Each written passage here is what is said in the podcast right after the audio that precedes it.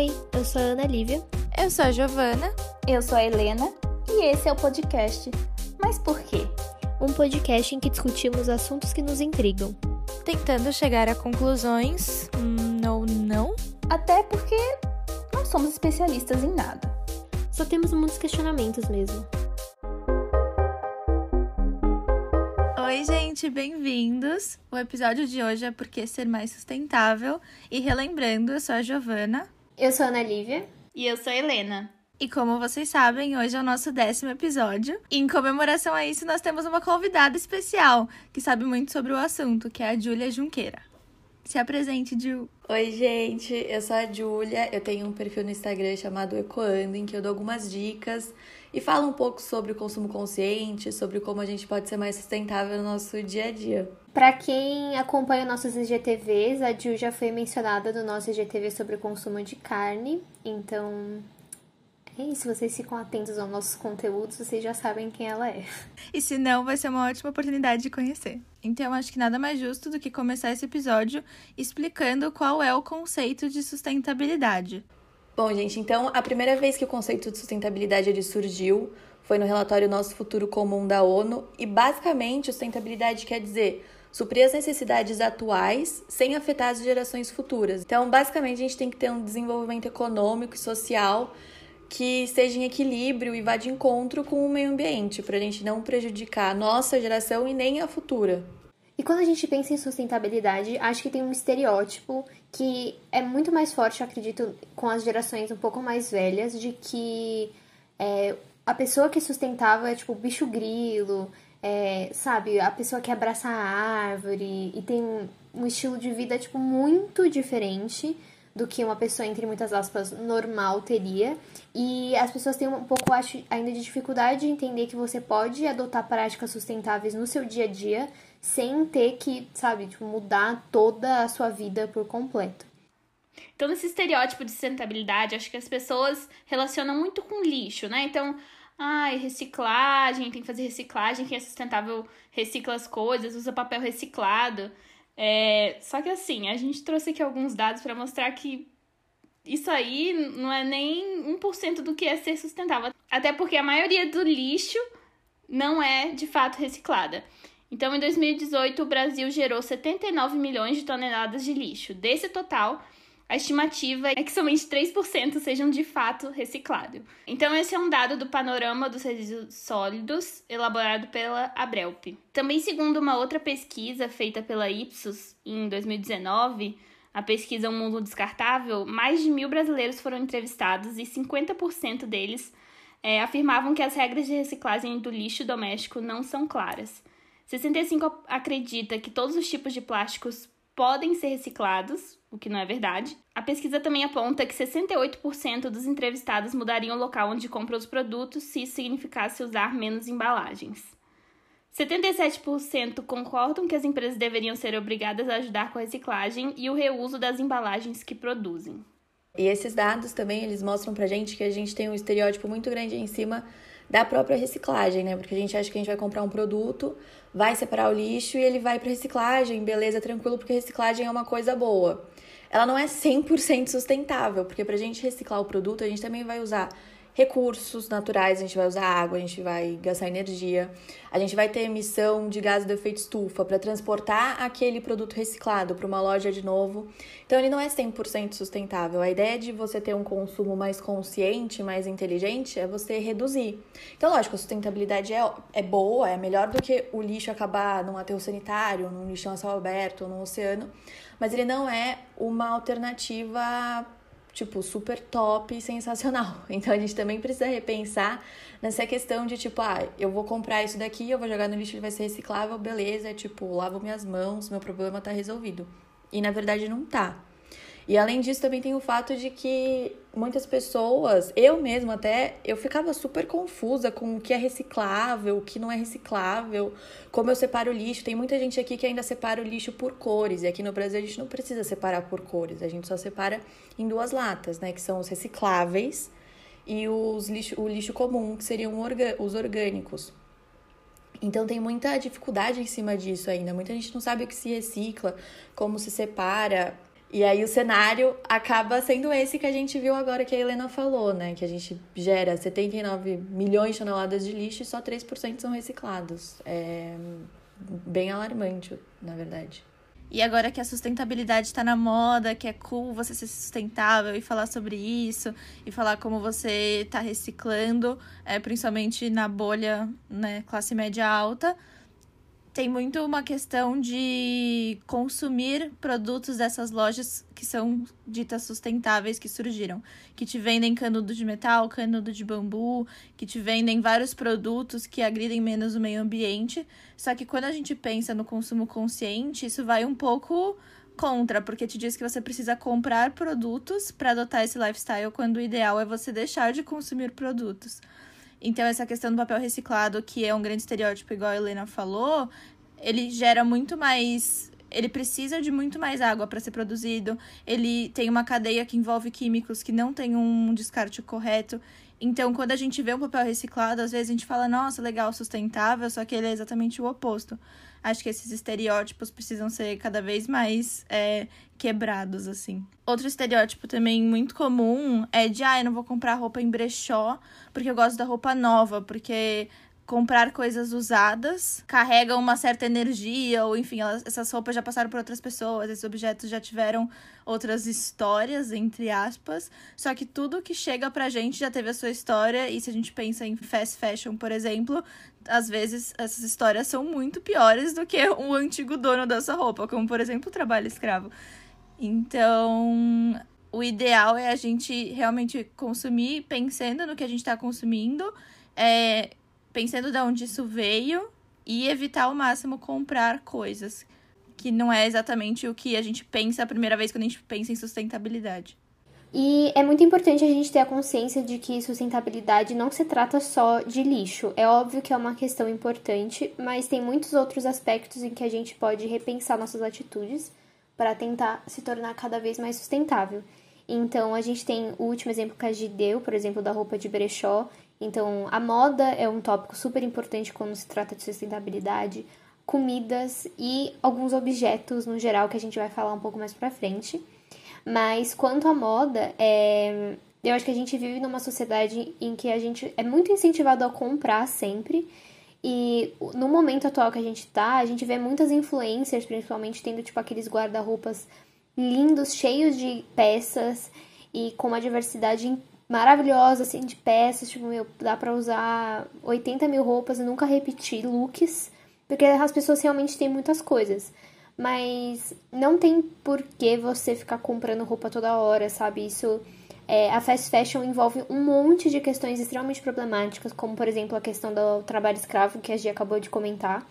E vale muito mais a pena você comprar, sei lá, peças que são muito boas, que vão durar anos, tipo uma calça jeans super boa, do que você comprar, tipo, 50 calças jeans em 3 anos, porque elas são é, mais baratas, mas feitas de um material não tão bom. E aí você tem que ficar comprando sempre. Sem contar essa questão do brechó, né? Que meu, é muito fácil você encontrar peças super legais, é, super diferentes em brechó. E aqui no Brasil a gente ainda tem um pouco dessa dificuldade de é, ir até um brechó e procurar, sabe? É, tem um certo preguiça e também tem toda essa questão que a gente comentou sobre, sei lá, ai, tô vestindo roupa de gente morta, sabe? Quando não tem nada a ver. E tem também, né, como eu falei, toda a questão da comida. Então, como a gente mencionou mais cedo, a gente fez um IGTV no nosso Instagram, o arroba podcast mais PQ, sobre o consumo exagerado de carne. E esse é um tópico que acaba sendo super importante quando se trata de sustentabilidade, porque para produzir carne usa-se muito espaço de terra voltado para a pecuária, seja para alimentar os animais, ou seja para a vivência desses animais, né, para eles ficarem. E também a quantidade de água que é absurda para produzir, tipo, um quilo de carne. Gente, só para vocês terem uma noção, a gente pegou aqui alguns dados da ONU. É, eles falam que o setor de produção animal é um dos dois ou três maiores responsáveis pelos mais sérios problemas ambientais, em todas as escalas de local a global. É, esse é um dado da FAO de 2009. A, a Sabesp também divulgou alguns dados sobre o quanto que é gasto de água para produzir alguns alimentos. Prestem atenção. 1 kg de manteiga, 18 mil litros de água.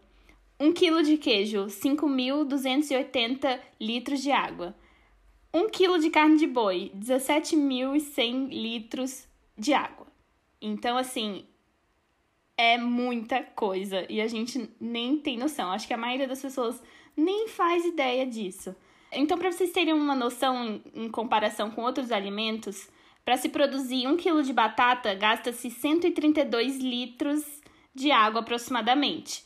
Então, assim, é uma diferença absurda entre produtos de origem animal e produtos vegetais. Também complementando um pouco o que a Ana tinha falado sobre pasto, um outro dado da FAO de 2006 fala que aproximadamente 70% da terra desmatada da Amazônia é usada como pasto, e uma grande parte do restante disso é coberta por plantações cultivadas para produção de ração. Gente, eu só queria. Sobre essa questão de água, eu tenho um comentário de uma coisa que me deixa muito irritada.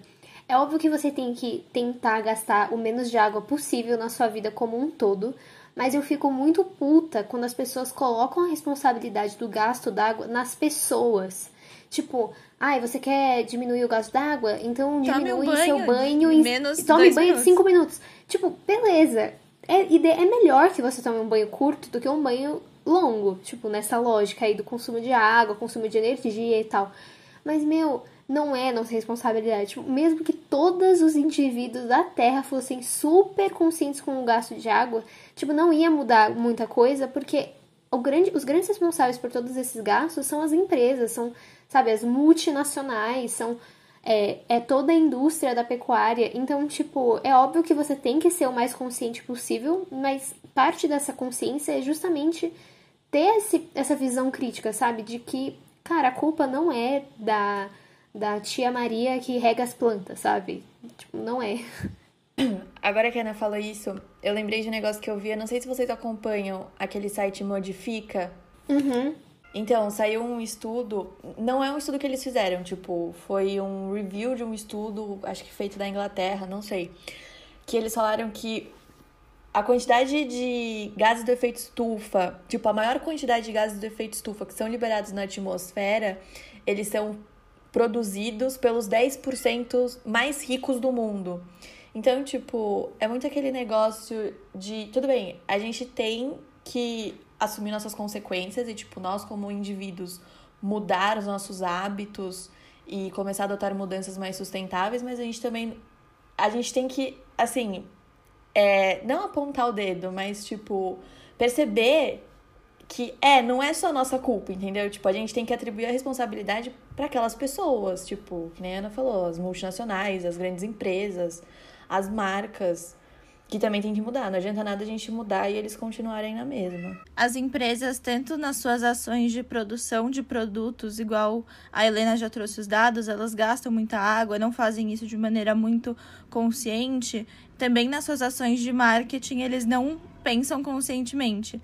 E o nosso papel como indivíduos está em questionar, tanto na questão de produção quanto na questão de comunicação que nos atinge, que a gente recebe, vendo os influencers recebendo mimos que são zero sustentáveis, é realmente de questionar.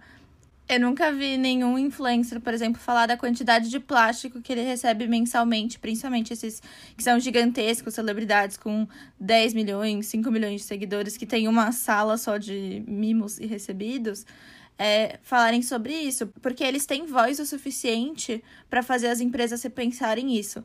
O influencer pequeno falando disso, provavelmente ele só não vai receber mimo, mas provavelmente ele vai ser facilmente descartado.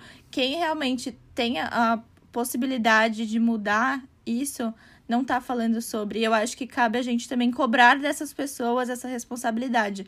A gente fala tanto do cancelamento e qualquer coisinha que acontece, todo mundo, ai, cancela. Mas não existe um grande cancelamento quando a gente fala de sustentabilidade, não existe uma grande cobrança dentro desse tópico.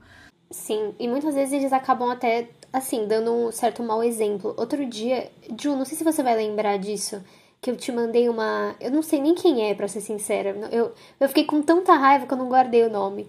De uma. Acho que era uma influencer que ela, tipo, ai gente, eu não tô bebendo água. Então, pra me motivar a beber água, ela comprou, tipo. Sabe aqueles packs de, de garrafinha d'água? Tipo, mano, ela comprou uns 10, juro, e deixou no quarto. Ela, ai, porque aqui fica na minha frente e aí eu fico. Eu lembro de beber água. E eu fico, mano, não é possível que você não consiga comprar uma garrafinha Tipo, sabe, uma garrafinha que dure vá até a cozinha, pegue água e volte. Tipo, eu, não, eu fico impressionada como essas pessoas, não só elas são sem noção, tipo, como indivíduos, mas, tipo, como você não para pra pensar que você tem um número enorme de seguidores e você tá falando sobre comprar plástico, tipo, em 2020, sabe, gente? É, e essa pessoa se chama de influenciadora, né? Tipo, ela sabe que ela influencia as pessoas, né? Que, ai, tô contando o que eu faço, você não precisa fazer o mesmo. Depois que a gente falou um pouco, né, sobre alguns âmbitos que a sustentabilidade ela tá inserida, acho legal a gente dar algumas dicas do que, que a gente pode fazer no nosso dia a dia para tentar reverter isso, né? Reverter o impacto negativo que a gente causa no meio ambiente. Então, acho que desde, cara, das dicas mais simples, assim, entre aspas, e mais comuns, que acho que tá todo mundo falando, que é não usar mais o canudinho plástico, não usar copinho plástico, talher, descartáveis no geral. Então, sempre levar um copo junto com você. Você não precisa comprar aquele copo que é aquele retrátil que tá super na moda. Cara, você pode pegar um copo da sua casa, um copo de plástico mesmo, aqueles plásticos duros que você tem, deixa na mochila, na bolsa. Pega talher da sua casa, aqueles que a gente usa normalmente para comer, um menorzinho se você quiser para para caber na bolsa, na mochila, na necessaire, enfim. Levar sempre uma eco bag, aquela bolsa reutilizável. Não precisa ser a de pano, a que você tem aí na sua casa. Para quando for na feira, no mercado, para não gastar mais sacolinha plástica. Ou o canudinho, enfim, gente, canudo a gente assim. Tem gente que precisa usar o canudo, mas tem gente que também não precisa. Então você pode tomar só o seu suco ou qualquer coisa na boca, direto. Não precisa usar o de inox, não precisa comprar um. E aí tem outras coisas também que são mais profundas, assim, entre aspas, mudanças. Então, por exemplo, começar a fazer seus próprios cosméticos naturais, tipo desodorante. Você não precisa mais comprar aquele desodorante que é o aerosol que tem na farmácia. Tem um monte de receita aí na internet que você pode fazer seu próprio desodorante. Pasta de dente, é, produtos de limpeza, tem um monte que você pode usar. Cara, produtos de limpeza acho que foi a maior revolução que eu tive na minha vida. Porque eu uso bicarbonato de sódio, vinagre, álcool e, tipo, isso eu consigo fazer 10 mil produtos de limpeza. A gente economiza um dinheirão também. Dinheiro é muito importante nesse aspecto, eu acho. Que essas mudanças do dia a dia também fazem a gente economizar bastante, porque a gente deixa de comprar muito e gastar dinheiro, a gente começa a reutilizar essas coisas. Então é bom pro nosso bolso e bom pro meio ambiente. Então acho que são pequenas mudanças que podem ir evoluindo de tamanho, entendeu? Mas essas mais básicas, assim, é, deixar de usar os descartáveis, eu acho que é, são, é a principal coisa. Garrafinha d'água, levar uma garrafinha de inox, garrafinha, cara, reutilizável com você, pra você não precisar ficar comprando sempre e gastando essa super quantidade de, de embalagem, né? Que nem a Ana falou da influencer lá que comprou 500 garrafinhas plásticas. Eu acho que isso é importante. São, é o que eu falei, são coisas básicas que a gente pode começar fazendo e depois ir evoluindo para mudanças maiores e atribuir isso na nossa vida e na vida das pessoas que a gente mora aqui em casa também. Tipo, ir convencendo, conversando, é, para as pessoas se conscientizarem e entrarem nessa junto com você também. E juntando isso que você falou agora com o que a Ana falou lá no começo, desse estereótipo de ai, que é aquela pessoa que tem um estilo de vida totalmente diferente, você não precisa mudar todo o seu estilo de vida de forma que isso te deixe desconfortável para ser uma pessoa sustentável. É melhor você ser imperfeitamente sustentável com as ações que fazem sentido para você, tirar um canudo, trocar um copo, com esses exemplos que a Ju falou. Se você, por exemplo, gosta de um caderno físico e quer ter ele, você não precisa necessariamente trocar ele. E se isso te deixa totalmente desconfortável e vai fazer você desistir de se tornar uma pessoa que tem um estilo de vida um pouco mais sustentável. Acho que para todas essas mudanças que a gente vem vendo recentemente, como por exemplo, igual a Ana falou no IGTV do nosso podcast no Instagram, é, muita gente fala, ai, não vou me tornar vegano porque eu não consigo agora parar de comer queijo. Você não precisa conseguir agora, você pode se tornar vegetariano, você pode ir vendo, diminuindo isso, descobrindo substituições para cada coisa. A gente tem muito essa cobrança de, ai, eu não vou ajudar, se eu não fizer tudo de uma vez, a gente acaba não fazendo. É uma pressão que a gente não precisa colocar na gente porque ela só atrapalha essa mudança. E eu tava lembrando agora de um conceito que eu vi há um, pouco tempo atrás que chama Paradoxo de Giddens. Basicamente, ele fala que os perigos que são representados pelo aquecimento global, eles não são visíveis ou imediatos na nossa vida cotidiana. Então a gente não consegue realmente ver, não são palpáveis. Então a gente pensa em aquecimento global, a gente fala, tipo, ah, meu, não tô. Sabe, eu não tô vendo mudança, não tô vendo diferença. Então, pra que, que eu vou mudar agora? Pra que, que eu vou ter que levantar e tomar uma atitude e mudar os meus hábitos de consumo? Só que esse é exatamente o paradoxo, porque se a gente for esperar até essas mudanças do aquecimento global e esses problemas se tornarem visíveis, vai ser tarde demais. Então, tipo, a gente, por mais que você não, não, não veja, não seja um problema, tipo, completamente visível, a gente tem que começar a tomar atitudes que sejam, óbvio, que tenham a ver com a nossa realidade, com o que eu posso fazer, com, o que eu quero fazer agora, mas começar a tomar cada vez mais atitudes para reverter esse cenário que a gente se encontra agora, né? O mundo inteiro se encontra. E eu acho que uma coisa que a gente tem que pensar também é que o meio ambiente, acho que eu poderia dizer aqui que é a causa mais importante que a gente deveria se importar, porque assim, tem muita gente que levanta a bandeira feminista, muito importante, é, enfim, contra homofobia, contra racismo, tudo isso é muito importante, mas se a gente não lutar por um mundo mais sustentável, daqui a pouco a gente não vai ter mais mundo e não vai ter mais gente. A gente tinha até comentado sobre um vídeo do Prince Aya que fala exatamente sobre isso. E a gente tem que realmente colocar como prioridade o nosso mundo, né? E uma coisa que é muito importante é justamente a gente se manter atento a essa causa. Então, por exemplo, no momento que a gente está agora, o Pantanal está pegando fogo há, sei lá, semanas.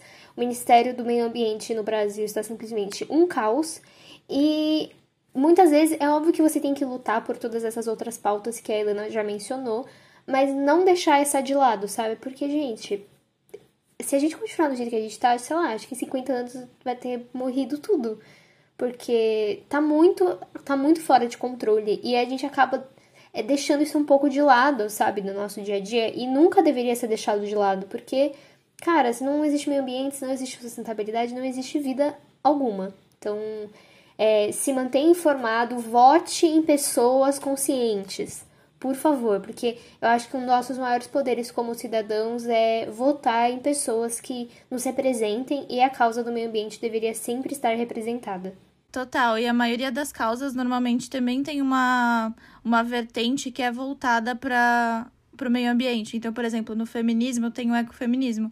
E é muito pouco falado sobre isso. Eu acho legal a gente pesquisar dentro dos movimentos que a gente já abraça também essas vertentes que afetam o meio ambiente. Por exemplo, quando a gente fala de feminismo, as mulheres são as mais afetadas quando existem desastres ambientais. Acho que existem vários dados sobre esse que a gente não está olhando direito.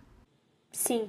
E, assim, acho que tem uma coisa que o termo militância, ele virou muito, ele se tornou muito banalizado, então tudo atualmente é, ah, militante, militudo sendo que o Brasil é um dos países que mais mata militantes ambientais no mundo.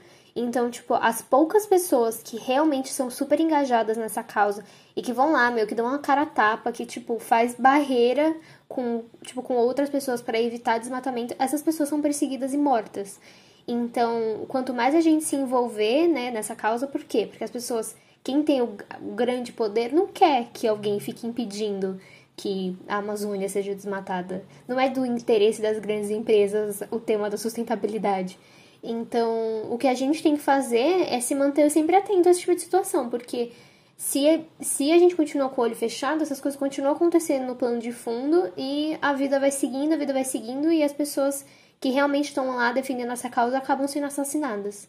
Bom, gente, mas acho que também é legal a gente contar algumas coisas boas que estão acontecendo, por menores que elas sejam. Então, por exemplo, a gente estava conversando aqui que na nossa faculdade as festas pararam de oferecer copos descartáveis, né, de plástico. E aí agora cada um é responsável por levar sua canequinha, né, para tomar suas, seus goró. Amei. Saudades. É uma coisa pequena? É, mas já, pô, já é algo legal, já é, uma, é um primeiro passo. E a gente também vê muitas pessoas que acabam criticando marcas grandes que fazem produtos veganos porque ah, querem ganhar dinheiro em cima de veganos, não sei o que, estão explorando as pessoas. Só que, cara, é, a partir do momento que essas empresas começam a oferecer esse tipo de produto, abre um leque de opções para algumas pessoas, ou talvez é a porta de entrada para alguém é, começar a usar produtos veganos, para essa pessoa poder pelo menos entender que é possível é, usar produtos veganos ou consumir produtos veganos. E eu também acho que, assim, a partir do momento que isso vai ganhando popularidade, esses produtos vão sendo mais consumidos, a empresa também vai começar a produzir mais produtos veganos, o que é ótimo. Não vamos reclamar, né? Eu acho incrível é, a quantidade de empresas que a gente tem hoje que fazem produtos sustentáveis e veganos. Isso realmente é sensacional. Mas eu acho que a gente pode pensar é, em, por exemplo, não sei se foi recentemente, no final do ano passado, enfim, a Colgate começou a produzir escovas de bambu. Isso é ótimo, é maravilhoso, porque muita gente nem sabia que existia escova de bambu. E essas escovas começam a ser comercializadas nas farmácias e mais gente vê a escova lá, entende o que, que ela é e compra e começa a aderir o uso da escova de bambu, que é melhor do que você comprar escova de plástico descartável. Só que eu acho que a gente pode pensar é, e né, medir duas coisas. É a escova de bambu que é produzida pela Colgate e a escova de bambu que é produzida por um pequeno produtor, né? Por uma marca menor, uma empresa menor. Eu acho que a gente pode, ao invés de consumir o produto da grande empresa, que é a Colgate, que já lucra bastante com a escova de bambu e com outros produtos, a gente pode escolher a pequena empresa, né, o médio produtor para apoiar aquele para apoiar o negócio dele, o negócio próprio, apoiar os pequenos produtores e os produtores locais, às vezes. Tem um monte de lojinha aí que está surgindo que vende produtos sustentáveis com uma procedência também sustentável e consciente. Então acho que a gente pode pensar nisso também na hora que a gente for comprar esses produtos. Gente, então foi isso. A gente tá muito feliz com esse episódio. A gente já tava planejando é, chamar uma pessoa especial para nosso para comemorar o nosso décimo episódio com a gente. Então, obrigada, meninas de sempre, de Helena, e muito obrigada, Ju, por topar esse, esse convite. Tô falando aqui como se, tipo, a Ju não fosse nossa amiga, né? Não tivesse no grupo de TCC comigo, como ela fosse uma convidada super distante, mas de qualquer forma eu fico muito, muito feliz que você topou e a gente admira muito o seu trabalho no seu Instagram. Gente, eu fiquei muito feliz de ser convidada, juro. Quando a Ana me mandou a mensagem, eu fiquei muito, muito animada mesmo, porque eu amo o podcast de vocês, tá? Não é só porque vocês são minhas, minhas amigas, mas é porque eu realmente amo, eu adoro, escuto todos e divulgo para todo mundo. Eu fiquei muito feliz com o convite porque, ai, gente, não sei, é um assunto que eu adoro falar, conversar e com as outras pessoas e conversar com vocês ainda ficou 100 vezes melhor. Então é isso, muito obrigada pelo convite, de verdade, eu amei participar. E é isso. Ai, gente, eu amei também. E vamos continuar essa conversa lá no nosso Instagram, no Twitter. A gente é podcast mais PQ. E sigam também a Jill, porque ela tem dicas incríveis e vídeos incríveis. É, o arroba dela é arroba eco underline ando no Instagram. Ai, gente, estava muito animada. Foi um, um episódio muito especial. Eu espero que ele tenha inspirado vocês a consumirem mais conscientemente e pensarem de onde vêm essas coisas que aparecem magicamente pra gente. E aí foi lindo. Obrigada. Gente, muito obrigada e até o próximo porquê.